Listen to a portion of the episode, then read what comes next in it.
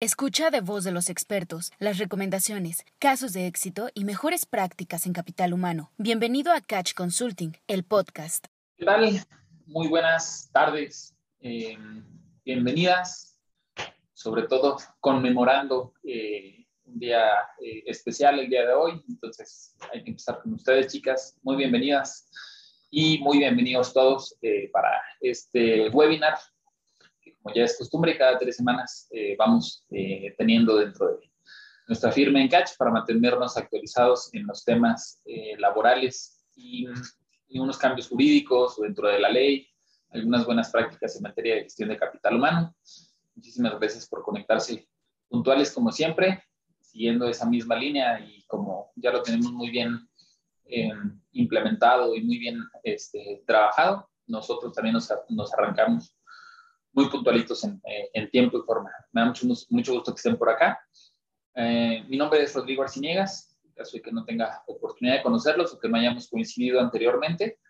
Eh, tengo la fortuna de integrar parte del equipo Catch, además de dirigir a la firma, entonces me da, me, da, gusto recibirlos a todos por acá. Em, el día de hoy tenemos un webinar muy interesante, creo yo, por demás. Además, un, un, webinar yo creo un tanto polémico, entonces procuraré ser eh, lo más breve posible. Vi que por aquí también eh, Juan Manuel Jiménez, nuestro director de la oficina Monterrey, ya estaba conectado, entonces este, en lo que eh, Juan Manuel va reintegrándose en, en, la sesión, yo les voy dando algunas este, información o, o, avisos o contexto general para la sesión. Para quienes pueda ser su primera ocasión en una sesión para con nosotros en Catch, eh, tenemos como ciertos protocolos que seguramente la mayoría ya lo conoce. El primero de ellos es eh, presentarnos de manera voluntaria. Quienes gusten, este es webinar nacional, así es que los invitamos a que a través del chat eh, nos platiquen su nombre, la compañía que representan y dónde se encuentran instalados Recuerden cuando vayan a mandar el mensaje, eh, poner en el chat, eh, les aparece mandar el mensaje a todos los participantes o a todos los panelistas o el everyone. Si ustedes seleccionan everyone, les va a llegar a todos. para quienes ya estamos por acá, los invitamos a irse presentando. Eh, la sesión es una hora, arrancamos puntuales, terminamos puntuales.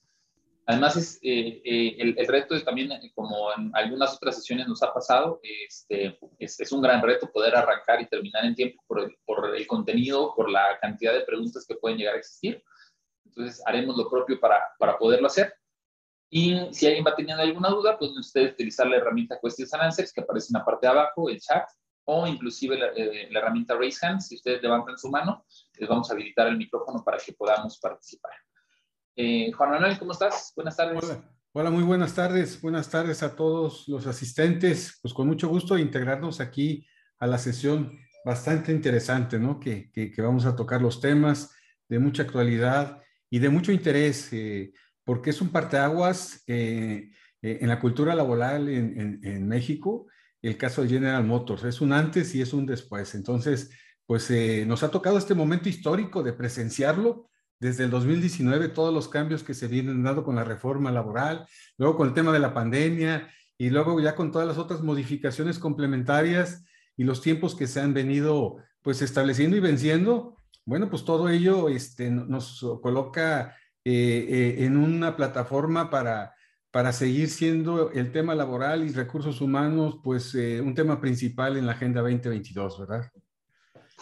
Efectivamente, Juan Manuel, y pues bueno, eh, eh, nuevamente, gracias en, representación, Juan Manuel y un servidor de la oficina noreste y un servidor de la oficina acá de Guanajuato.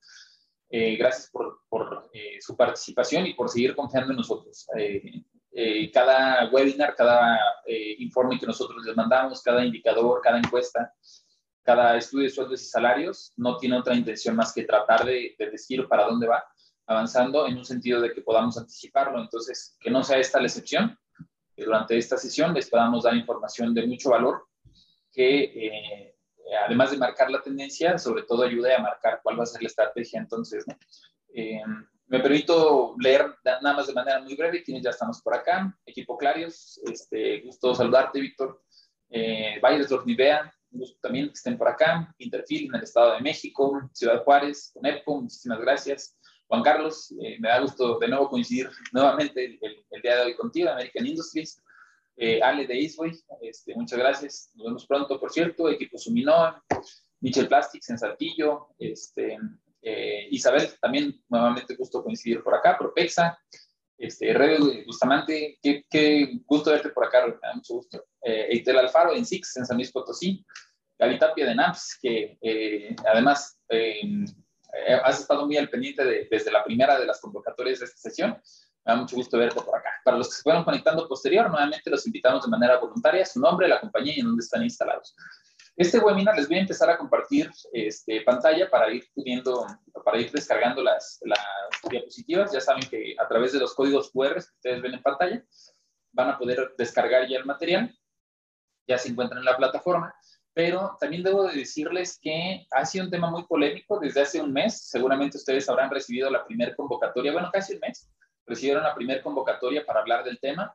Eh, después hubo intención de hacerlo a nivel nacional a, través de distintas organizaciones y clústeres. Posteriormente se decidió, ¿sabes qué? No, eh, es un tema muy delicado, particularmente hablar de un armador es un poquito este, difícil eh, o hay que, hay que ser como muy cuidadoso. Y finalmente, pues ahora por eso tuvimos que extender la, la, la participación y em, cerrarla y centrarla en, en esta sesión porque en Catch estamos plenamente convencidos de que no se trata, no, no, no le damos un, un, enfoque o un tinte para evidenciar lo que está pasando.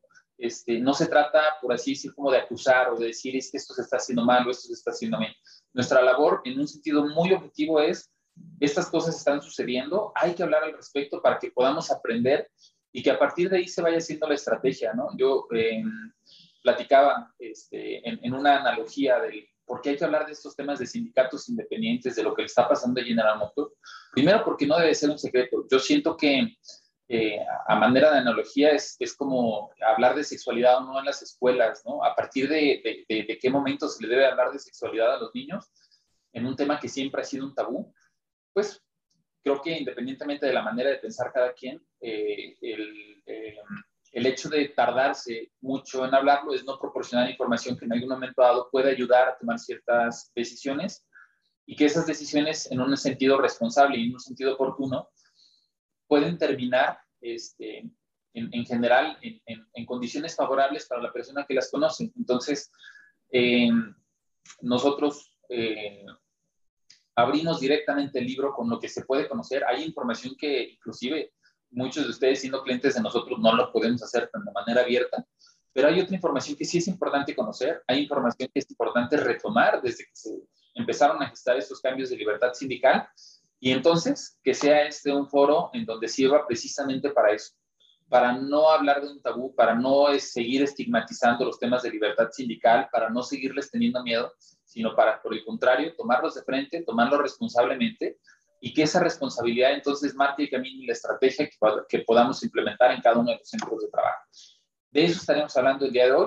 Sindicatos independientes, tomando de una manera muy clara y además con información que es pública, cada uno de nosotros lo vamos a poder encontrar este, en varios medios, no nada más en redes sociales, en muchos medios. Es, es afortunadamente un tema que, que podemos estarlo documentando muy bien. Y pues bueno, nuestra labor en CATS va a ser tratar de, de, de condensarlo de una manera precisa al respecto.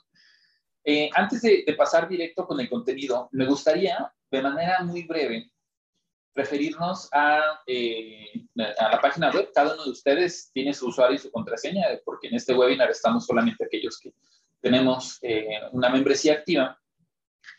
Y me gustaría invitarlos, deben de estar viendo mi pantalla eh, con el video que ustedes pueden encontrar en, la parte, en el apartado de videos. Recuerden que si se pierden alguna sesión la pueden retomar. Yo voy a retomar una del 8 de julio, miércoles 8 de julio de 2020, hace casi dos años, cuando recién publicaron el Tratado de Libre Comercio, recién se, eh, se renegoció y, ya quedó disponible la versión final para cada uno de los países y entró en vigor. No nada más se publicó, sino entró en vigor. Tenía una semana, si no no falla, de haber entrado en vigor cuando hicimos este webinar. Y lo voy a retomar para que notemos esa importancia de saber cuáles van a ser los cambios y que a partir de ahí entonces empecemos a, a, a retomar esas estrategias. Voy a tomar un extracto de, de a, a, velocidad normal, es como de 10 minutos, pero me voy a ir sobre el 21, minuto, ¿qué será? Como 21.30, si mi memoria no me falla, en donde eh, platicamos cuáles eran las condiciones o características que marcaba el, libre, el Tratado de Libre Comercio. Reitero, esto es de hace casi dos años. Y en configuración aquí nada más le voy a poner para que se vaya sobre el 1.5, que sea lo más rápido. Y en compartir la información, le voy a poner el Shared Zone y les voy a dejar un ratito este video. Me confirman por favor a través del chat si efectivamente lo pueden escuchar.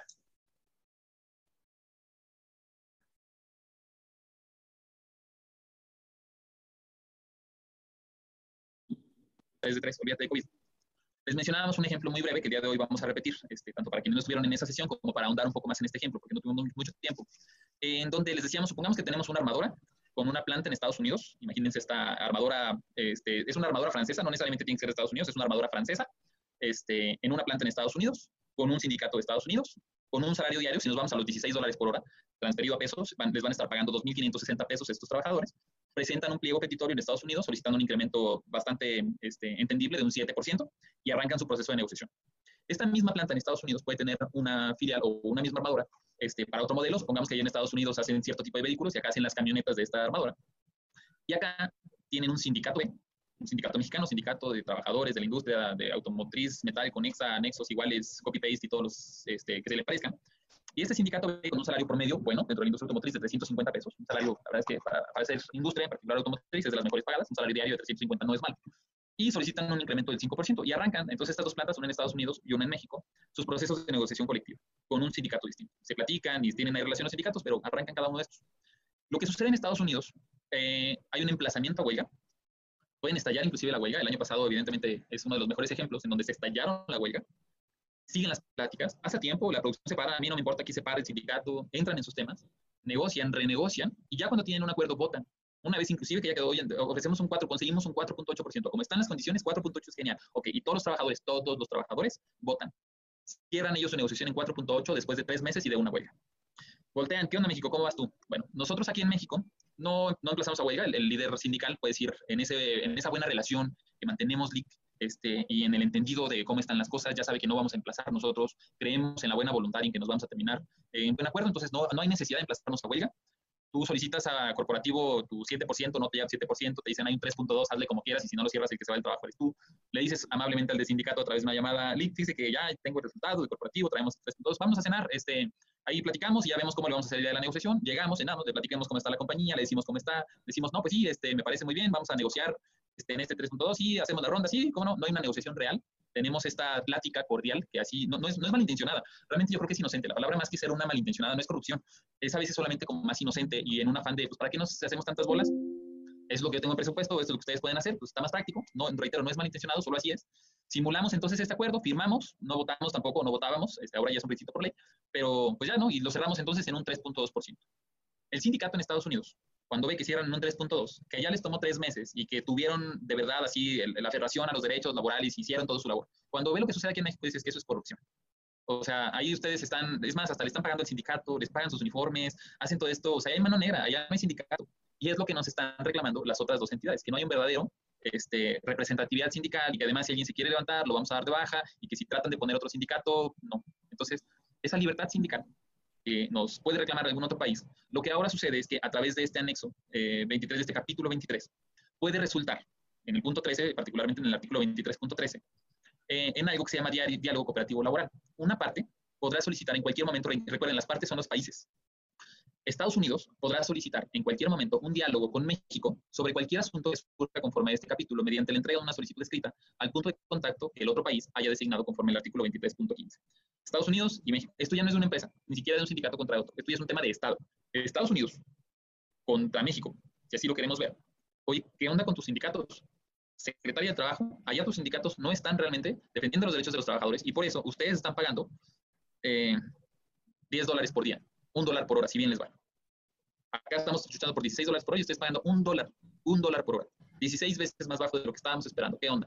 Y reitero, esto ya no es de un sindicato y esto ya no es de la compañía, esto se hace un tema de Estado. ¿Por qué? Porque por la estructura de TEMEC, por ser un, un tratado internacional, es Estados Unidos contra México o Canadá contra México o, Canadá contra Estados Unidos, cualquiera de los tres.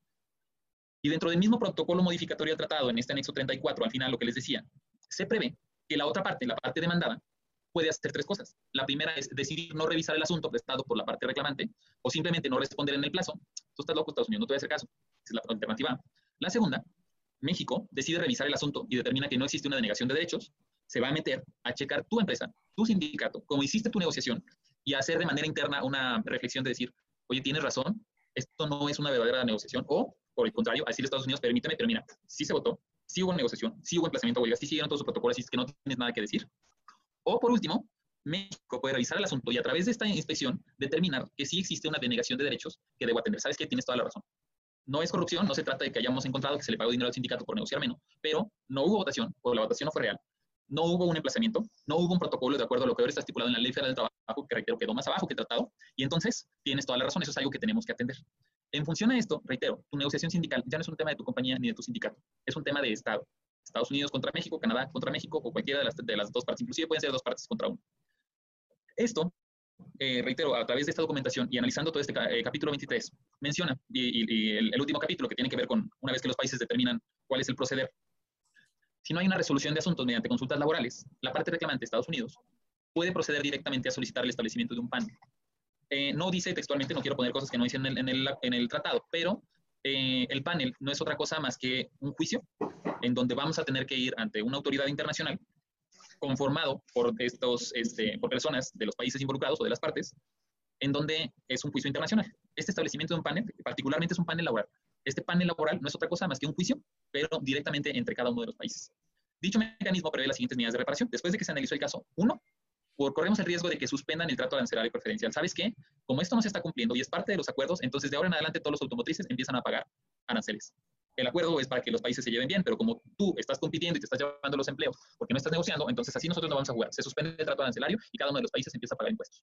Dos, podemos tener imposiciones de sanciones sobre mercancías y servicios. ¿Sabes qué? Entendemos que eso no es con todos, puede ser solamente en ese sector este sector es el que va a empezar a pagar impuestos. ¿no? Muchos seguramente habremos escuchado que nos tenían ahí en jaque con el tema del acero y que iba a pasar. Algo similar, sanciones, sanciones específicas sobre mercancías o servicios.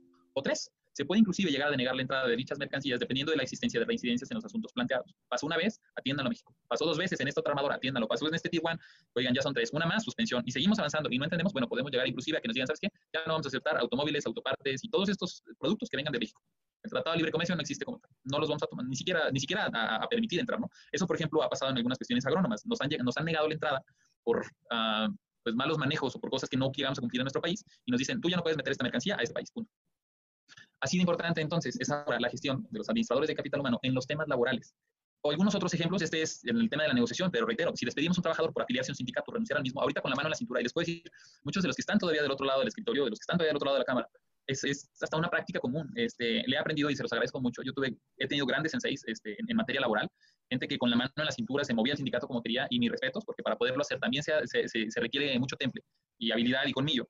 Pero ahorita ya no nada más se trata de temple, habilidad y colmillo. Ahora, de verdad, si nos vamos a meter en un mundo globalizado, tenemos también que aprender habilidades de negociación. Tenemos que aprender, tenemos que aprender negociaciones este, de prudencia y tenemos que aprender a, ver eh, el, el manejo del negocio más complejo y del manejo del negocio completo. Realmente somos representantes en RH, no somos lamentablemente representantes de los trabajadores. Nos encanta ponernos la bandera para decir, sí, muchachos, yo los cuido, sí, muchachos, yo los apapacho. Y hay que mantenerlo. No digo que eso sea malo.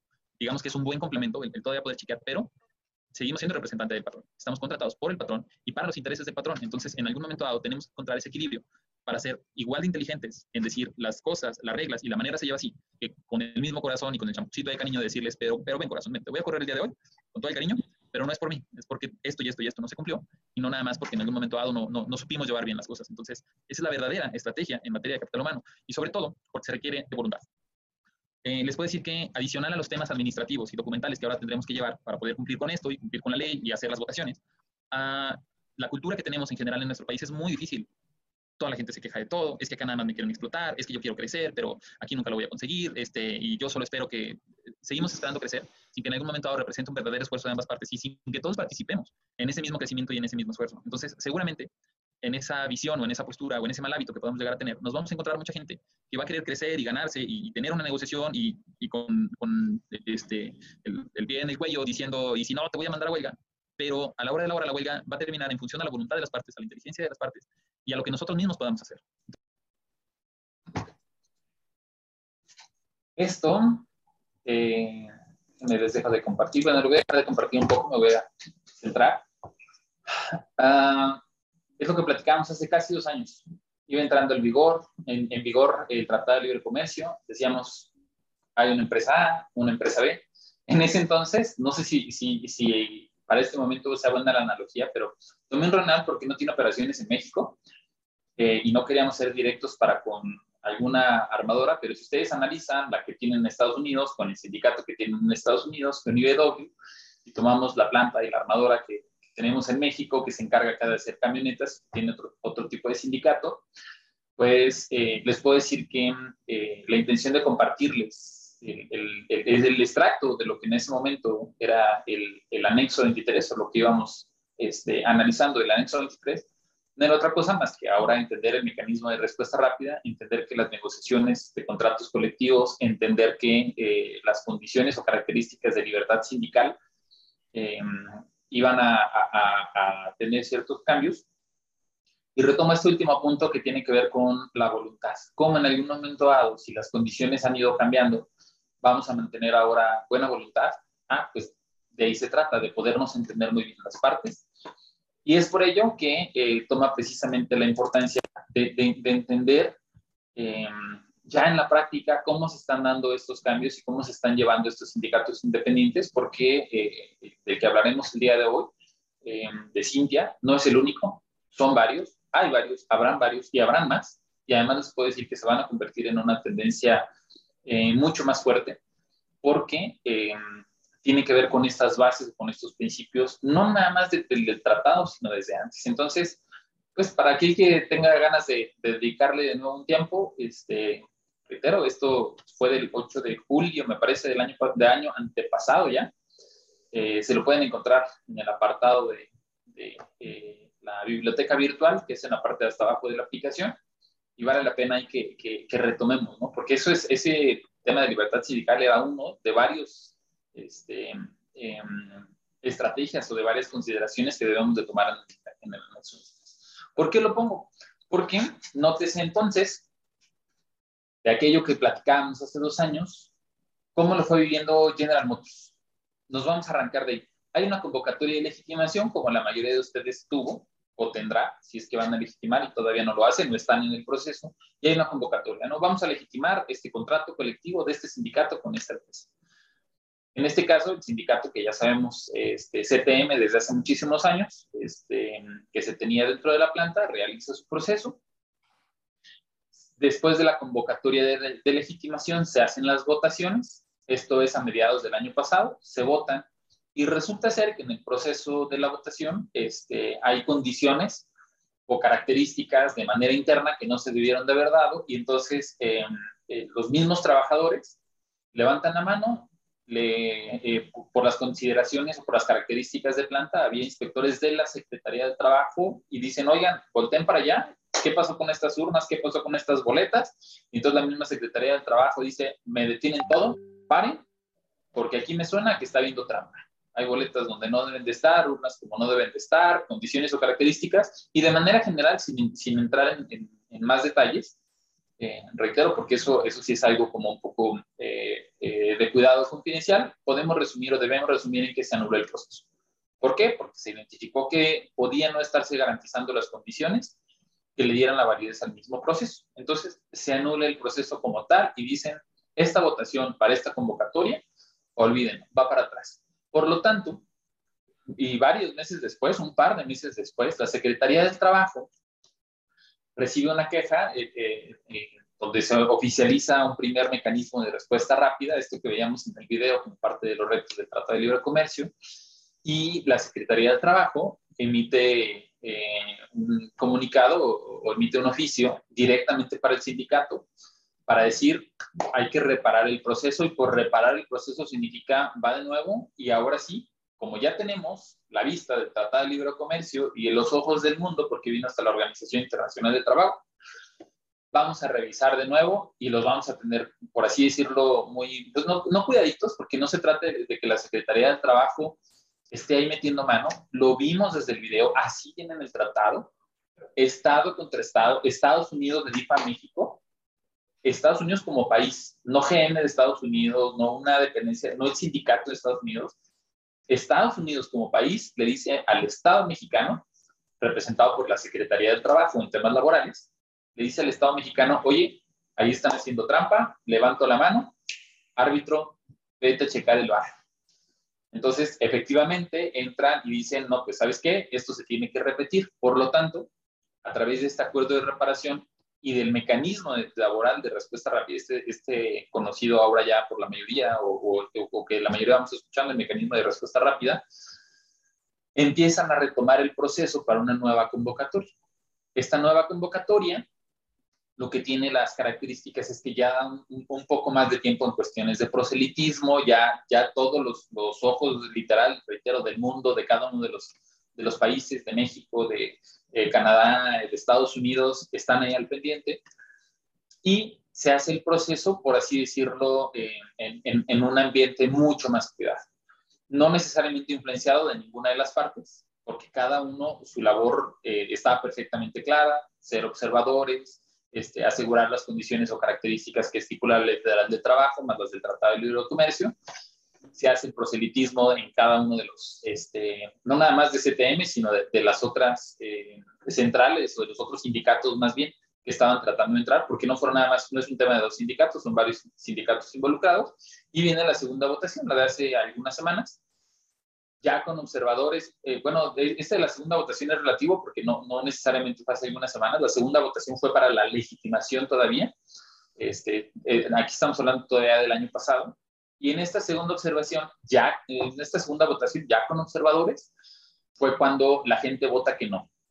Una vez que la gente vota que no, entonces General Motors queda sin, sin, sin sindicato, queda sin un contrato colectivo, sin una titularidad de contrato sobre algún sindicato, porque el contrato anterior ya no existe en absoluto y ahora sí, reitero, entran de nuevo cada uno de los, este, de los sindicatos, terminan en, la, votación, ahora sí de hace eh, algún, algunas semanas, y 80%, 76, si mi memoria no me falla, para ser más exactos, a favor del Cintia, ¿no? 8 de cada 10 votos este, se van a favor de un sindicato de trabajadores independientes. Sindicato Independiente Nacional de Trabajadoras y Trabajadores de la Industria este, eh, automotriz, que son las, las siglas del CINTE. Ahorita vamos a conocer un poco más de ello. Esto es, por así decirlo, lo que ahorita tenemos más o menos en poco y podemos ir avanzando en este timeline de cómo se han dado las cosas. Pero, ojo, hay un par de consideraciones que no tenemos en mente en donde no empezó con la convocatoria de la legitimación. Desde el año pasado, como lo vimos en el video, GM se fue a huelga desde 2019. Levantaron la mano y le dijeron al Sindicato de México, ayúdanos, tú que estás ganando mucho menos que nosotros, eres el primero que tendría que apoyar una huelga internacional del mismo grupo de General Motors, porque eh, nos están acá eh, mermando los derechos laborales y tú nos debes apoyar. Y México dijo, no, hombre, ¿esta vez? No, definitivamente no. Y entonces, en esta petición de unirse con, el, este, con los que en ese entonces eran el USMCA, y particularmente con, con, con la huelga este, llevada por el UAW, el Sindicato Automotriz de Estados Unidos, Ah, no, no hay problema. Sin embargo, desde ese entonces y durante el proceso de legitimación y con entrada en vigor de un tratado internacional, claro que hay em, no necesariamente intervención, pero sí asesoramiento, acompañamiento de los trabajadores de un sindicato externo, no nada más el UAW, también inclusive después este, están muy activos los sindicatos canadienses en asesorar a los sindicatos mexicanos para decirles, por favor, no maten, no se siguen llevando el salario en función, no siguen llevando los trabajos en función de un salario bajo, ¿no? Y esto, reitero, que nosotros podemos tener a, través de la no legitimación, realmente no es algo más que un trabajo de varios años anteriores. Y esto tampoco va a terminar ahorita con que el Cintia haya ganado. En algún momento dado, Cintia tiene ahorita la titularidad de contrato colectivo, pero le va a durar solo unos meses. ¿Cuánto le va a durar? Pues eh, el tiempo en el que Cintia haga bien su labor, mantenga la constancia y representatividad, pero tienen todo el derecho a algún otro sindicato, incluyendo CTM, de que después de que pase el periodo de Cintia o el periodo de la vigencia de la, de la constancia este, de titularidad, venga otro sindicato y nuevamente empieza un proceso de legitimación. Entonces, este contexto un poco más amplio tiene que servirnos eh, como eh, como parte del, esta es nuestra nueva realidad laboral. Y así como le pudo haber pasado a GM, ah, espera, también le pasó a Tridionex. y votaron 80 contra 1. Bueno, igual creo que la cantidad fue similar, 74, 76%, a favor de un sindicato independiente. ¿Por qué entonces los sindicatos independientes, por qué particularmente el CINTER, está tomando tanto auge? ¿Y, qué es lo que esperamos de, estos sindicatos independientes? Eso es precisamente la intención de la sesión del día de hoy. Mm, me gustaría platicarles un poquito del CINDIA para ponernos en contexto, porque todo el mundo seguramente tenemos esa pregunta.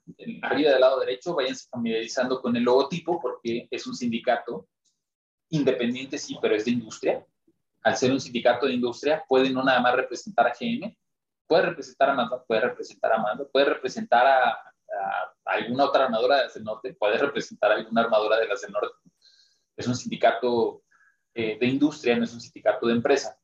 Y entonces, ¿de dónde nace? Algunos de ustedes, y si no, también lo podrán ver dentro del apartado de news, les platicábamos mucho que había eh, cierto movimiento de, un movimiento, de, de unas personas que se llamaban eh, o se hacían llamar generando un movimiento, GM. ¿Por qué nace GM? Porque empezaron a haber algunos despidos, particularmente hace dos años, por cuestiones este, más o menos de ese tipo de representatividad. Y, en general, yo creo que varias condiciones de las que nosotros sabemos del lado de RH, que a veces, este, pues no, ¿sabes qué? Mejor hay que darlo de baja. ¿Se acuerdan? Reitero, el, el video del inicio de hace dos años que les decía aguas en algún momento dado. Tenemos que ser muy cuidadosos porque a partir de ahí puede detonarse como bolita de nieve y empezarse a generar un tema de representatividad sindical. Pues ah, justo así, empieza generando movimiento.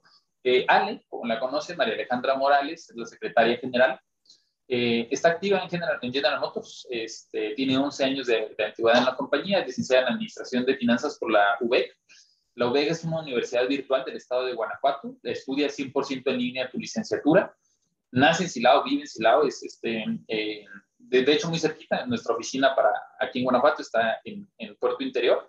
Este, Puerto Interior es un parque industrial que nos queda más o menos a 10 minutos la planta de General Motors. Estamos inclusive dentro del mismo municipio de Silao. Pero resulta ser que dentro de esos 11 años, ella también estuvo dos años trabajando en RH la secretaria general de un sindicato entonces tuvo relación, tuvo trabajo directo de, recursos humanos, ¿sí? Alguien que viene de piso, van creciendo, de esos que luego trabajan y terminamos en DRH, piénsenlo cada uno de ustedes, no los volteen a ver feo, inclusive ustedes mismos no se volteen a ver con cara de, ah, caray, tengo al enemigo en casa, no, no necesariamente, pero es importante ponerlo como contexto, porque eh, el, el punto importante de los sindicatos independientes es que normalmente van a ser gente que viene de piso, gente que está en planta, que conoce la gente de planta, que conoce el padecer de lo que nos sucede en planta, las buenas y malas prácticas. Seguramente todos tenemos cosas buenas, pero también seguramente todos tenemos cosas malas. Y en este caso, particularmente Cintia, a través de Generando Movimiento, este, empieza con ciertos trabajadores que se empiezan a mover, tienen LEDs este, dentro de sus integrantes, líderes de equipos de trabajo, eh, eh, los LEDs para quienes están familiarizados con los organigramas eh, de General Motors, que inclusive después hasta se replican con algunas de las este, de los proveedores o de los tier ones, es común encontrarse ese término, el LED. Tienen líderes de equipo de trabajo, que no es otra cosa más que supervisores o coordinadores, team leaders, inclusive pudieran en algunos casos llegar a, a ser equiparable, y de ahí viene. No es canadiense la señorita, no es este, em, no, no, ha estado toda su vida en un sindicato, ha estado sindicalizada toda su vida porque estaba en un sindicato, pero lo que pasó es que dijo, ese sindicato no me representa. Y entonces les pongo ahí una nota de, por qué hasta eh, así de casero, por así decirlo, lo podemos ver, el sindicato independiente que nació en una cochera y triunfó en General Motors. ¿Por qué? Porque literalmente es gente, todos, lo pueden ustedes validar en sus redes sociales, son gente que está activa en General son gente que está en plata. Oye, pero es que hay una interferencia de, sindicatos extranjeros. Sí, claro, hay un asesoramiento, les digo, desde hace mucho tiempo, y lo habrá. Y no nada más con ellos, para algunas otras varias armadoras, para algunas otras Tier 1, inclusive para otras que no necesariamente sean Tier 2 o hasta Tier 3 ¿Por qué? Porque es más bien el, el, foco, el enfoque de un sindicato independiente. Los sindicatos independientes son precisamente eso, la independencia de que no represento un partido político, de que no tengo una, este, em, eh, una relación o una eh, familiaridad o afinidad para algún grupo en particular. El sindicato independiente significa que somos el sindicato de aquí, de esta planta, con gente de aquí de esta planta. Oye, ¿pueden después irse a Mazda? Pueden. ¿Por qué? Porque son un sindicato con un registro para industria. Pero pues de ellos dependerá. Si siguen siendo independientes y enfocados en su planta, pues su enfoque va a ser, oye, después Cintia puede asesorar a otro sindicato en Mazda para que el otro sindicato en Mazda también sea un independiente y que entonces en conjunto este sindicato y este sindicato después se puedan ir a huelga, sí, sí pueden. Y eso es parte, reitero, de lo, del por qué es importante conocer estos este, eh, trasfondos. Y además, ojalá ya ahora sí me equivoque y que este video en dos años no sea algo que les, vuelva, que les volvamos, eh, Juan Manuel, un servidor, a proyectar, diciéndoles, ya ven cómo hace dos años dijimos que estos dos se iban a liar y se iban a ir a huelga. Ah, no. La intención de esto, bien implementado, es, ¿y cómo le vamos a hacer para que no necesariamente terminemos con sindicatos que vayan a terminar en huelga? Porque sí les puedo decir que no debería de ser la intención. Piensen ustedes desde el punto de vista de Alejandra o desde el punto de vista de los que ahora son Cintia, ¿Qué caso tendría que se fueran a huelga si a la hora de la hora se van a quedar ellos también sin trabajo y son trabajos de 7, 10, 15, 20 años trabajando en, en, ese centro de trabajo? ¿Qué objetivo tiene? Ganar la planta en la representatividad sindical si a la hora de la hora la planta no necesariamente se va a mantener. Oye, es que lo que quiere el sindicato extranjero es esto, que cierre la de México.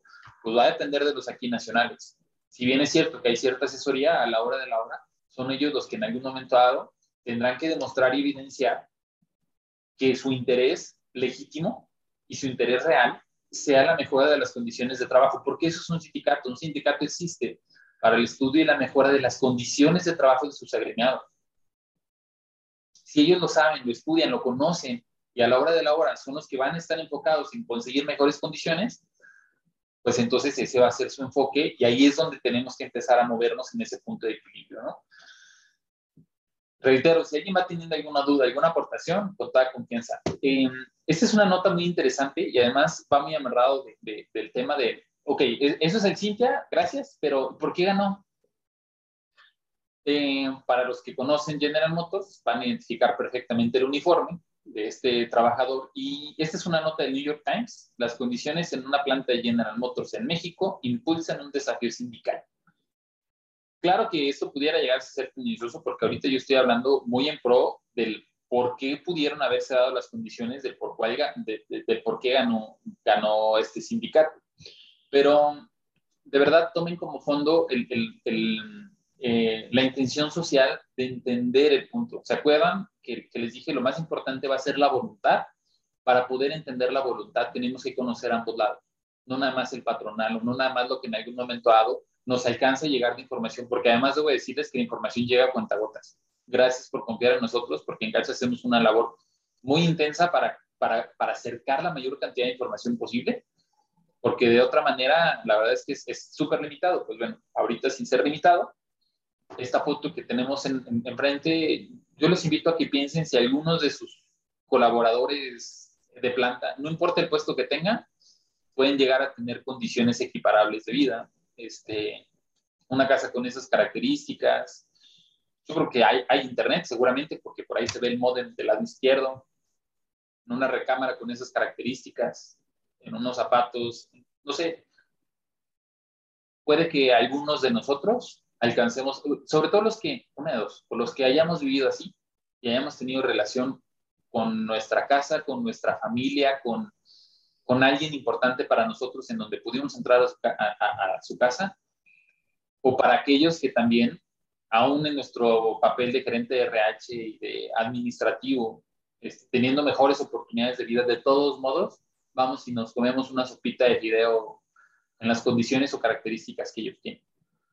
Esta foto, que reitero, no es nada más un tema del sindicato, sino, o sea, ya el New York Times nos está exponiendo este, en un ámbito internacional diciendo, esta es la precariedad, si así lo queremos ver, en donde viven los trabajadores de una de las amadoras más importantes del país y que saca una camioneta por minuto, una camioneta cada 50 60 cada 50 60, este, sí, una camioneta por minuto, a esa velocidad corre. Entonces, ahí en esa camioneta por minuto, oye, de verdad están tan mal, de verdad andamos tan mal en cuanto a sociedad, de verdad tus trabajadores están tan mal.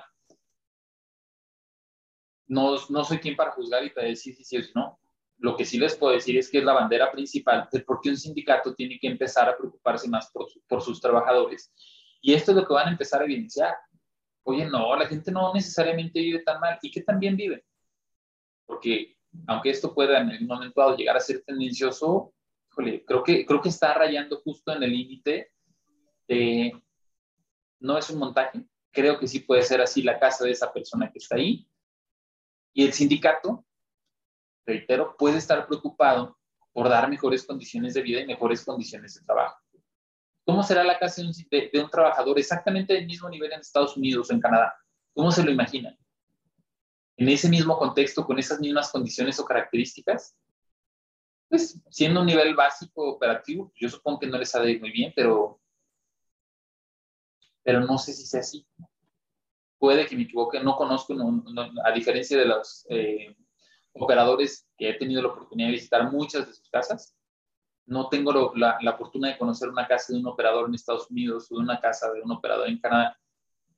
Me lo he de quedar de tarea y además, ahora que lo pienso, lo habré de documentar y con todo gusto regresaré a compartirlo pero si, si esta misma imagen para allá dicen, oye, no, es que así se vive en un país de pobreza, pues entonces, reitero, ahí está el trasfondo de por qué un sindicato independiente va a luchar y a, y a pelear, conseguir mejores condiciones de trabajo para sus agremiados dentro del territorio nacional.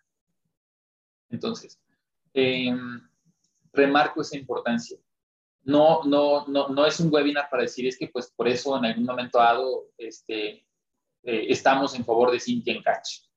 No, lo que sí les puedo decir es que con estos argumentos que les estamos presentando, como en algún momento dado les hemos presentado la tarjeta de bienestar de CATEM, como en algún momento dado les hemos presentado en el Catch the Meeting al propio Teresa Medina diciendo y abriendo un panel para, para decirnos qué es lo que se está haciendo, pues ahora nuestra labor es decirles qué es lo que está haciendo, por qué en algún momento dado alguien gana 80 contra 1.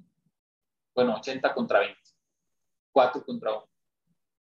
¿Por qué? Porque este es el, tipo de, fundamentos que van a estar tomando para poder conseguir adeptos. Y no nada más ellos, reitero, en el otro mecanismo de respuesta rápida, Tridonex, el resultado fue exactamente igual. En un sindicato independiente, el de Susana Pet. ¿Cómo el de Susana Pet? Pues el de Susana Peto contra otro CTM, el, secretario general de este, CTM más importante en, la parte de Tamaulipas. ¿Por qué? Por esto, porque el sindicato dice, no, no está bien, no podemos, no debemos. Entonces, ahí es donde, donde desde el punto de vista más sociológico y donde desde el punto de vista más antropológico hay que entender el trasfondo más allá de un tema político, más allá de un tema social, más allá de un tema económico. ¿Y por qué hay que entenderlo así? ¿Por qué hacemos tanto énfasis en entenderlo así? Pues porque los argumentos que en algún momento se le van a presentar a los trabajadores no necesariamente van a ser políticos, económicos, sociológicos, van a ser este tipo de fundamentos del ¿quieres seguir viviendo así? Sigue votando por los que sigues votando en tu sindicato. ¿Quieres cambiar tus condiciones? Vota por nosotros. Y entonces eh, últimamente he tomado mucho una referencia en donde, ¿por qué en algún momento dado México dejó de votar por un PRI y, ganó un PAN en unas elecciones que yo sé que la mayoría de aquí en ese entonces también ni votaban? Yo sé que aquí estamos puro millennial y cuando ganó Fox, este, eh, todavía ni tenían credencial para votar. Pero ¿por qué ganó Fox también con una representatividad tan alta y por qué hubo tanta efusividad en el país en el momento en el que hubo una alternancia de gobierno? porque es un principio y, un anhelo básico del ser humano, aspiracional. Llámenlo ilusión si así lo quieren ver, de tener una mejor vida, de tener unas mejores condiciones, mejores características. Pero ya nos hartamos de un sistema y vamos a votar por el otro. Oye, ¿y eso fue bueno o fue malo? Pues creo que a cada quien le va de manera muy distinta. Para algunos pueden decir, no, sí que bueno que salió el PAN, otros podrán decir que no. No, qué bueno que ya está Morena. Otros podrán decir que no. No, qué bueno que después regresó el PRI. Y otros podrán decir que no. Lo importante de la alternancia es que en algún momento dado em, entendamos que va haciendo este, las condiciones y características distintas para cada uno y ahorita no son las condiciones o características más, más favorables para el patrón. Cualquier sindicato que gane no va a tener un sindicato, este, perdón, cualquier, sí, cualquier sindicato que gane una empresa no, no, no va a ser un sindicato que vaya a tener una corriente y una filosofía igual o equiparable a la que tenían justo el sindicato por el que dejaron de votar. Entonces, lo que ahora va a tener que hacer el nuevo sindicato es representar lo que están vendiendo y lo que están haciendo. Por eso, en resumidas cuentas, podemos decir cuatro contra uno. Y además por eso, como efecto dominó, tienen muchas otras compañías que, que en algún momento pueden hacer. Les voy a dejar o compartir otro video también muy breve. Este, me confirman, por favor, si efectivamente se escucha a través de chat. Esta eh, es un video como de un par de minutos referente o en el momento en el que Cintia este, gana las elecciones. Tras el triunfo avasallador del Sindicato Independiente Nacional de Trabajadoras y Trabajadores de la Industria Automotriz Cintia en General Motors de Silao, Guanajuato, al contabilizar 4.192 votos de los 5.478 emitidos, que representan un 76.5% de los sufragios, Víctor Martínez Hernández, secretario del Exterior del sindicato General Tire y coordinador de FECIAM, informó que esta victoria es el resultado de una lucha histórica que hoy rinde frutos. Creemos que al final se ha tocado la conciencia de los trabajadores de la base y el sindicato y la FECIAN siempre van a apoyar este tipo de movimientos siempre y cuando surjan desde la base de los compañeros trabajadores. Recordó que la Federación de Sindicatos Independientes de las Industrias Automotriz, Autopartes, Aeroespacial y del Neumático agrupan a 18 mil trabajadores de esta rama económica que a diferencia de los afiliados a los sindicatos charros, disfrutan de los mejores contratos colectivos de trabajo que hay en el país. Y los compañeros del Cintia, ahora que ganaron, ellos han manifestado quererse unir a la FECIAN.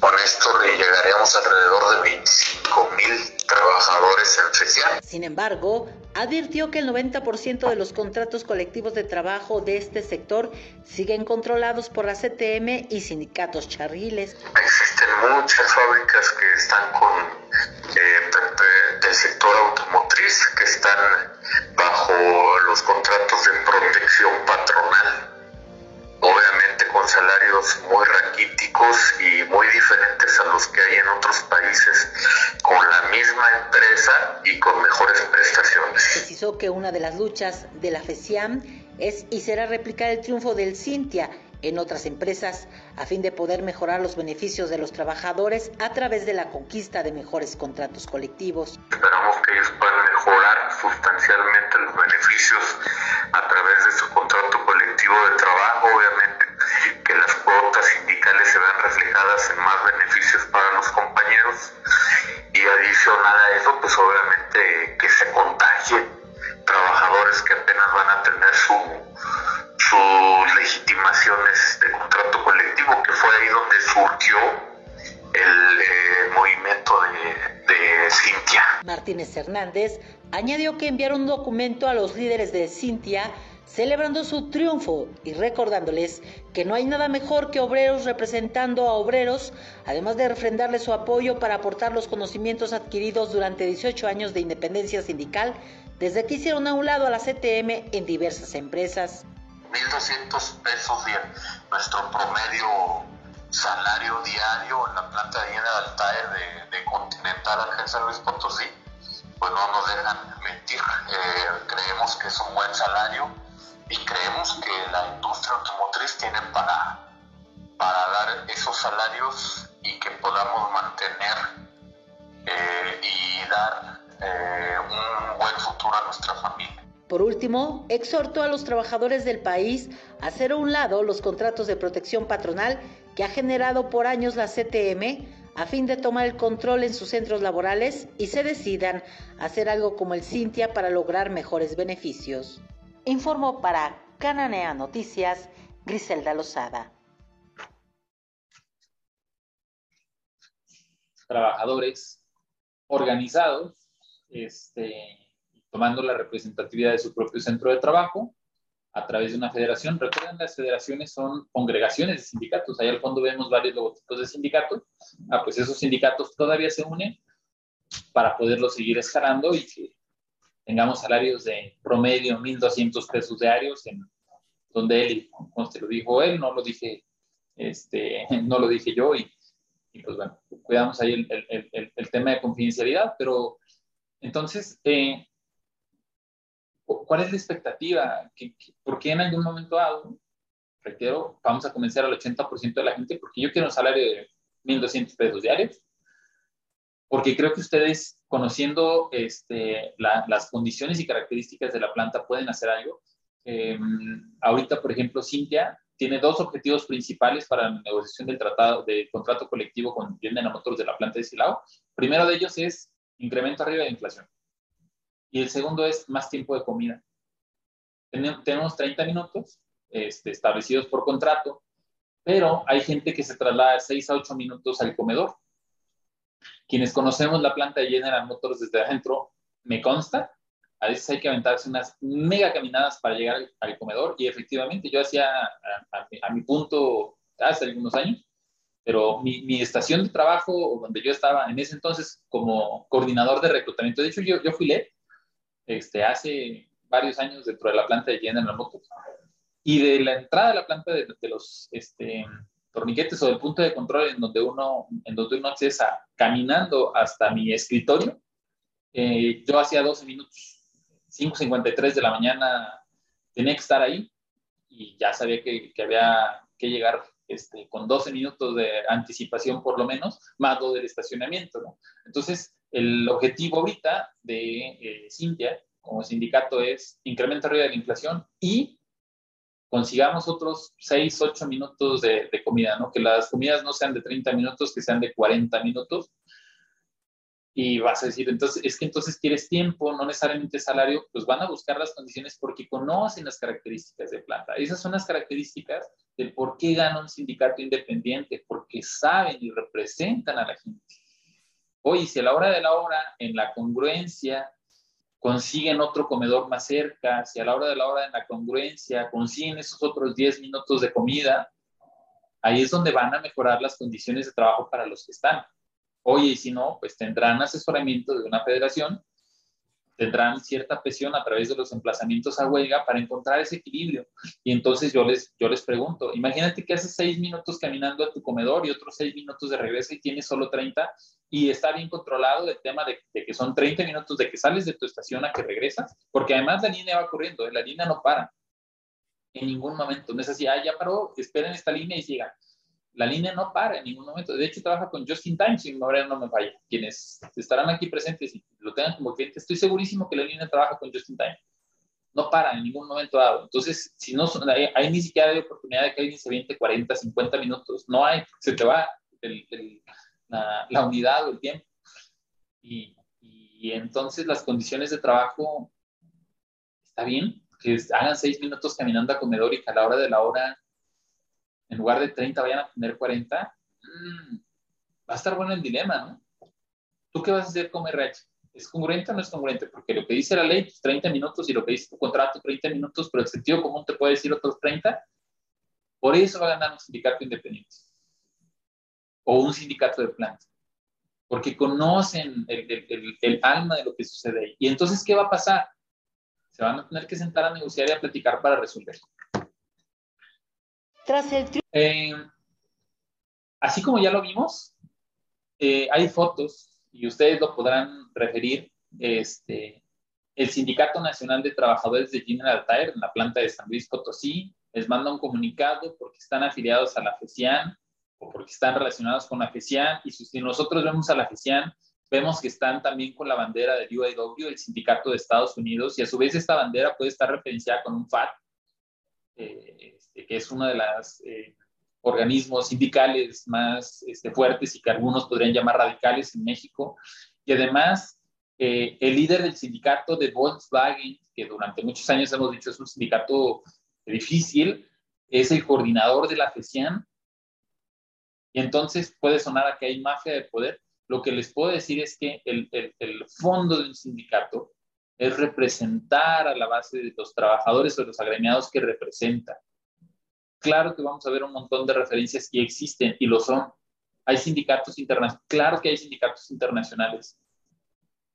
¿Por qué? Porque hace dos años dijeron, vente a Huella con nosotros y acá dijimos, estás pero bien loco. Perdón por lo coloquial a veces, pero es lo que en algún momento dado le va sembrando una semillita a un grupo de trabajadores en tu planta cuando en algún momento dado no se sintieron apoyados, representados y que las condiciones de trabajo, retomando la fotografía de tres slides, pueden llegar a tener como diferencia.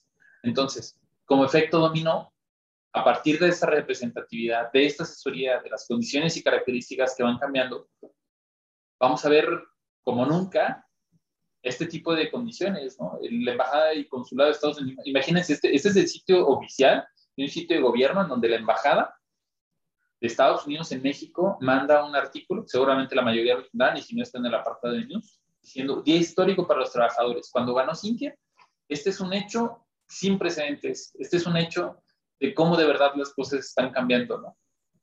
Sindicatos en México analizan herramientas internacionales, por ahí de fondo dice SILAS.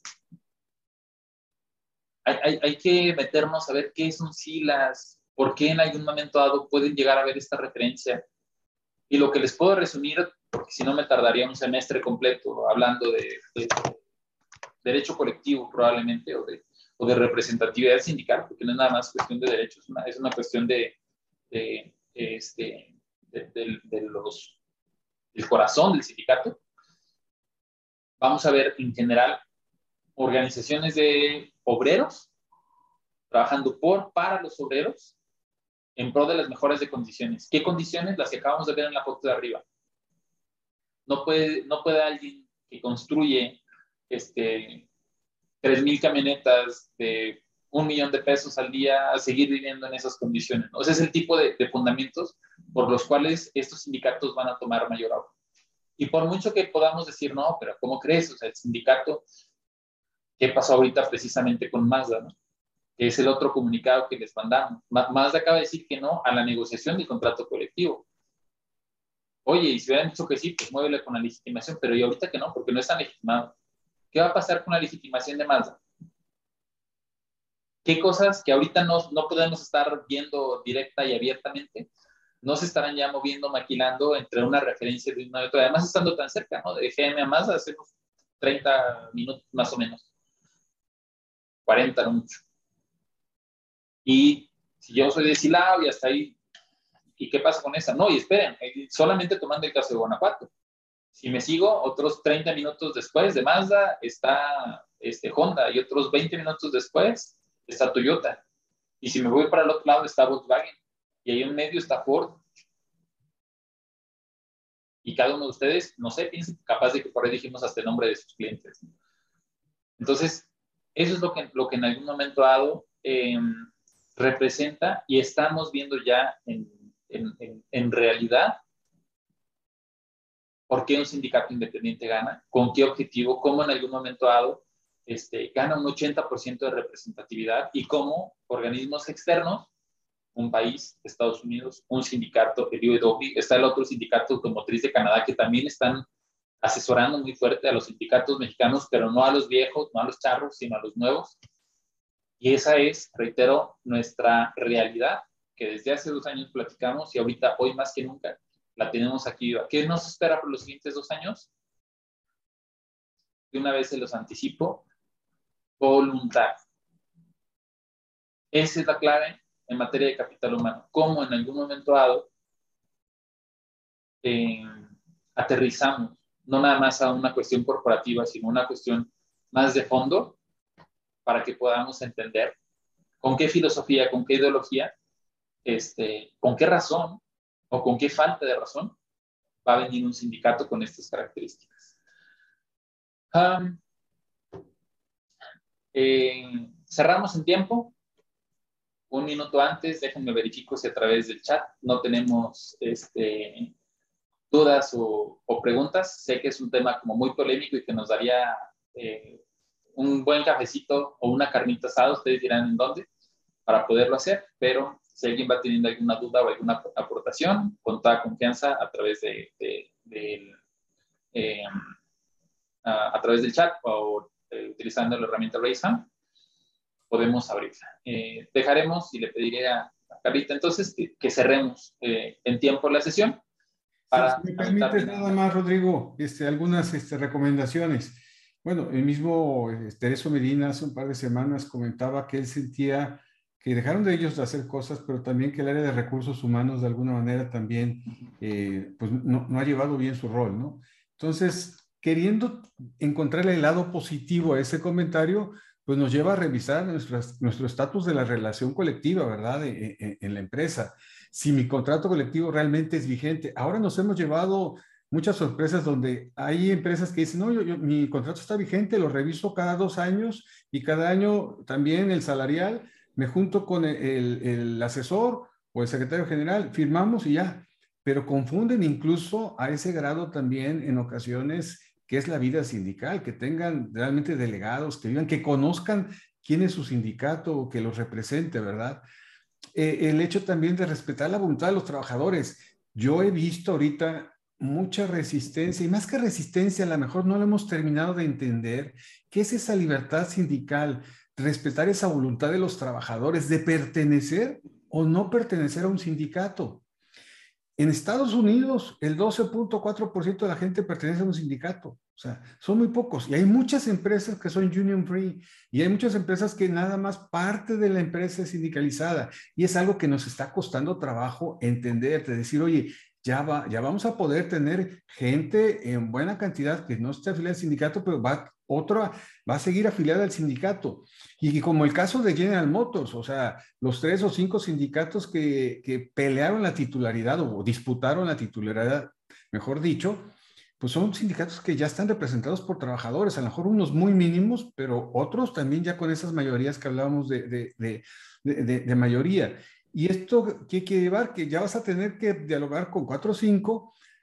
Sin duda, uno es el, titular y es con el que te vas a arreglar, ¿no? Entonces, esos temas es bien importante que los estemos teniendo presentes.